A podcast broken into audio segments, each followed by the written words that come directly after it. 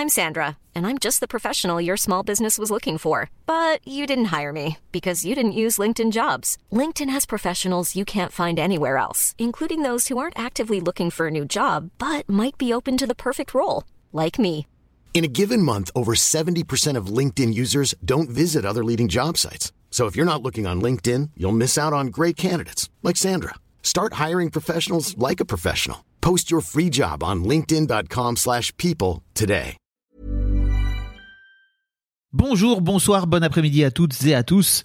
Petite nouveauté dans le podcast cette saison, je vais vous proposer chaque veille d'épisode un petit extrait qui, j'espère, vous donnera envie d'écouter l'épisode complet le lendemain. Et donc voilà, je vous laisse avec l'extrait du jour et je vous dis à demain pour l'épisode complet avec l'invité du jour. père, il a euh, huit frères et sœurs, donc j'ai beaucoup de cousins et on est déjà, tu vois, dans une famille où il y a beaucoup d'enfants. Oui. Enfin voilà, ma mère s'est arrêtée de, de travailler pour euh, ses enfants, donc avec un, tu vois, un modèle de vie un peu. Euh, ben, t'es une femme euh, un peu pour pas pour avoir des enfants, mais il y a quand même un peu ce truc-là à l'ancienne. euh, Tu dois un peu pondre quoi. ouais. Ton- C'est ton. Même si c'est c'est c'est moins vulgaire que ça, parce que je pense qu'il y a un Oui. réel euh, amour euh, derrière, tu vois. C'est Oui. pas juste le faire pour. euh, mais voilà.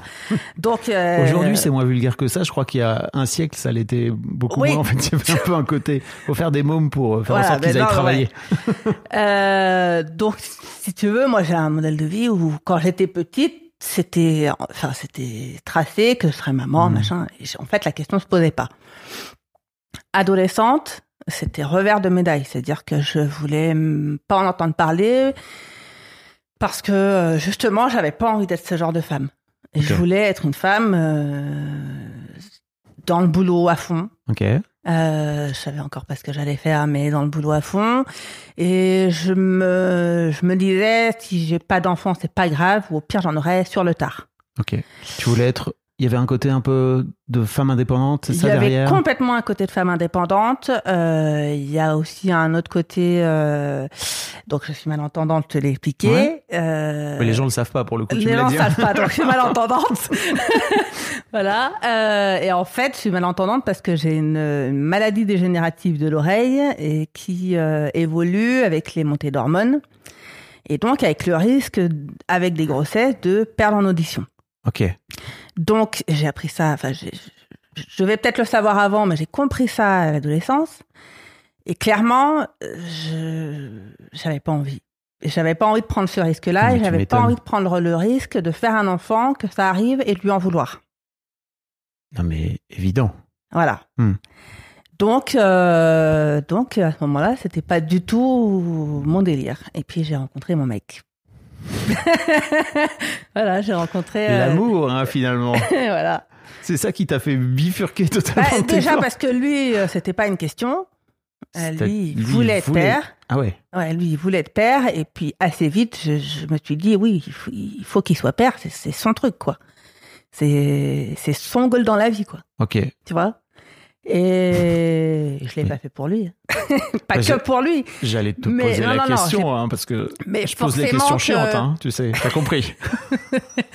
Mais forcément que bah, quand tu quand es amoureux, quand tu vois l'autre, euh, bah, je me suis dit, c'est père de, père de mes enfants, non, mais de mon enfant en tout cas. Et donc, euh, assez vite... euh, Mais attends, donc, enfin, tu dis ça comme si c'était évident, mais enfin, j'imagine pour toi que il y a un truc où, en fait, parce que tu sais, j'essaie vraiment de comprendre. Moi, avec ce podcast, j'essaie de comprendre la maternité. Ouais. D'où vient la maternité? Qu'est-ce qui te fait basculer dans la Mhm. maternité? Tout comme qu'est-ce qui te fait basculer dans la paternité, quoi, pour les Ouais. mecs qui voulaient pas d'enfants. Euh, tu veux dire qu'en fait, la rencontre de ce mec te fait remettre en question l'intégralité de tes plans que tu avais depuis l'adolescence? Alors, remettre en tout en question, non. Non, mais en tout cas, tes plans par rapport à. Bah, pff, ça m'a pas fait tout remettre en question parce que parce que j'ai eu une petite vie de femme indépendante avant lui déjà. Ouais. On s'est pas rencontrés très vieux, mais bon, j'ai. T'avais Euh, quel âge? C'est une bonne question. J'avais 25 ans, moi, ouais, et lui il en avait 30. Euh, mais c'est juste que j'ai aussi compris que moi j'en avais aussi envie et que euh, on met des barrières euh, pour des, des principes qui sont à l'inverse, tu vois, du principe de se dire on est une femme, on devient une mère. enfin, on est une femme pour être une mère. Euh, moi, je m'étais dit, je vais être à l'inverse de ça, mais c'était, c'était un peu trop extrême. C'était de se dire, euh, ah non, non, je veux pas de ça, je veux pas de ce truc, euh, absolument être une mère, machin. Finalement, tu rejetais peut-être un peu le modèle Ouais, de ta mère, pense. alors qu'en fait, au final, tu t'es dit peut-être qu'il y a à apprendre tout en Exactement. restant moi-même, quoi. tout à fait. Ok. Voilà. D'accord, je comprends. Et, et l'amour, en plus. Ouais, Quelle ouais. idée. Bah, beaucoup d'amour, oui. Quand même. Quelle idée, l'amour. Vraiment n'importe quoi.